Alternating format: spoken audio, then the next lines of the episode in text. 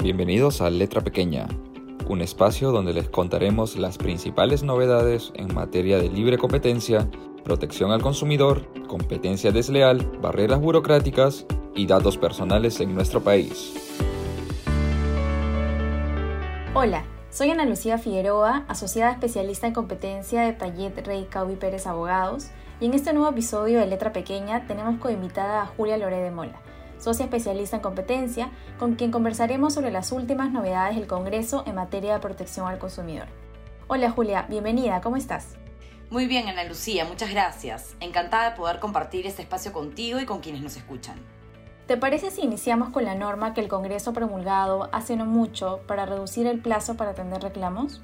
Claro, la ley ya publicada reduce el plazo para atender reclamos de 30 días calendario, que eran prorrogables por 30 días más, a un plazo único de 15 días hábiles. Y además obliga a los proveedores a responder en ese mismo plazo las quejas, las cuales antes no tenían que ser necesariamente respondidas porque se tratan principalmente de un malestar en la atención al público. Ahora, Julia, uno podría pensar que una reducción del plazo y quizás la eliminación de esta posibilidad de extenderlo puede ser beneficioso para los consumidores. Pero la pregunta que me surge es si realmente será así. ¿Tú qué opinas? Mira, podemos responder esta pregunta con un ejemplo. Si se presenta un reclamo ante una empresa del sector financiero, probablemente el proveedor le tome un tiempo realizar la investigación y determinar si el reclamo resulta procedente. Probablemente tenga que incluso coordinar con pasarelas de pago o algún establecimiento. Ahora, ¿qué pasará cuando solo tenga para ello un plazo único de 15 días hábiles? Puede que su investigación deje de ser tan minuciosa y desestime el reclamo por falta de plazo para investigar. Y esto podría pasar además en otros sectores. Esto demuestra para mí los dos principales problemas de la norma. Uno, que no tome en cuenta que hay reclamos distintos por su complejidad. Y dos, que no reparen que los proveedores, por tratar de cumplir con el plazo, podrían emitir respuestas que finalmente estén vacías de contenido.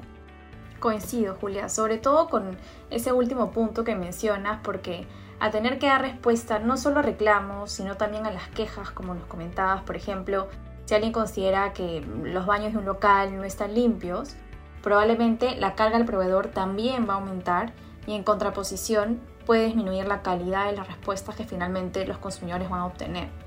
Pero bueno, finalmente esa norma ya fue promulgada y va a entrar en vigencia a partir del 21 de mayo de este año. En todo caso, es importante que los proveedores puedan ir ajustando sus procesos a estas nuevas exigencias y a estos nuevos plazos. Por otro lado, Julia, existe un proyecto de ley sobre la conciliación en materia de consumo. ¿Nos cuentas, por favor, en qué consiste este proyecto?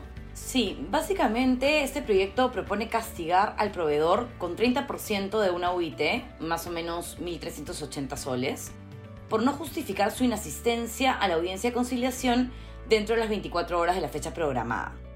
Además, si el proveedor no asiste en la segunda fecha de conciliación, se considerará un agravante especial.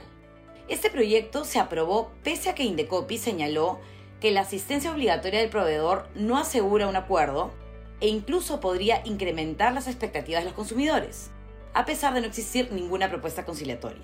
Claro. Recuerdo también que Indecopi incluso señaló que existen otros mecanismos que pueden fomentar positivamente la conciliación. Por ejemplo, actualmente cuando un proveedor realiza una propuesta que coincide con la medida correctiva ordenada en un procedimiento, eso se va a considerar como un atenuante. Finalmente, la norma ha sido aprobada por el Congreso y esta mano del Ejecutivo decidir si la observa o no.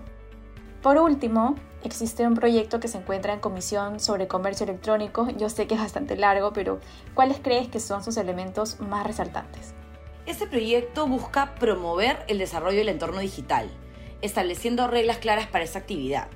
Pero tal como está redactado, ha encendido la alerta de dicho sector entre los aspectos más controversiales se encuentra que incorpora la definición del intermediario, por ejemplo, un marketplace, pero pareciera darle las mismas obligaciones que tiene todo proveedor sin considerar que ellos no prestan directamente el servicio o el producto. Por ejemplo, el marketplace no fabrica ni comercializa los productos que se venden en él. Coincido, Julia. De hecho, también me parece otro aspecto, digamos, discutible el proyecto, que proponga crear el derecho a arrepentimiento, es decir, que el consumidor pueda desistirse de su compra a los 15 días calendario de haber recibido el producto sin presentar ningún tipo de justificación. Yo creo que esto puede generar incentivos perversos por el largo plazo durante el cual el consumidor puede tener el producto consigo y luego devolverlo sin dar ningún tipo de explicación. Finalmente, esperemos que se tomen en cuenta los comentarios de la sociedad civil y de las entidades involucradas para poder mejorar el texto de este proyecto. Con esto nos despedimos. Los minutos han quedado cortos para tantas normas que aparentemente están por venir. Muchas gracias Julio por haber estado hoy con nosotros. Esperamos tenerte una vez más muy pronto. Gracias a ustedes y a quienes nos están escuchando. Volveremos en un próximo programa de Letra Pequeña. Muchas gracias por escucharnos. Si tienen alguna duda o consulta, pueden escribir al correo de nuestro equipo indecopy.prcp.com.p.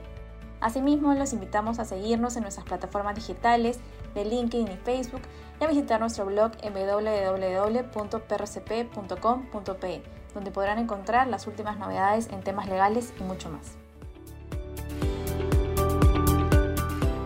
Esto fue Letra Pequeña. Gracias por escucharnos y hasta una próxima edición.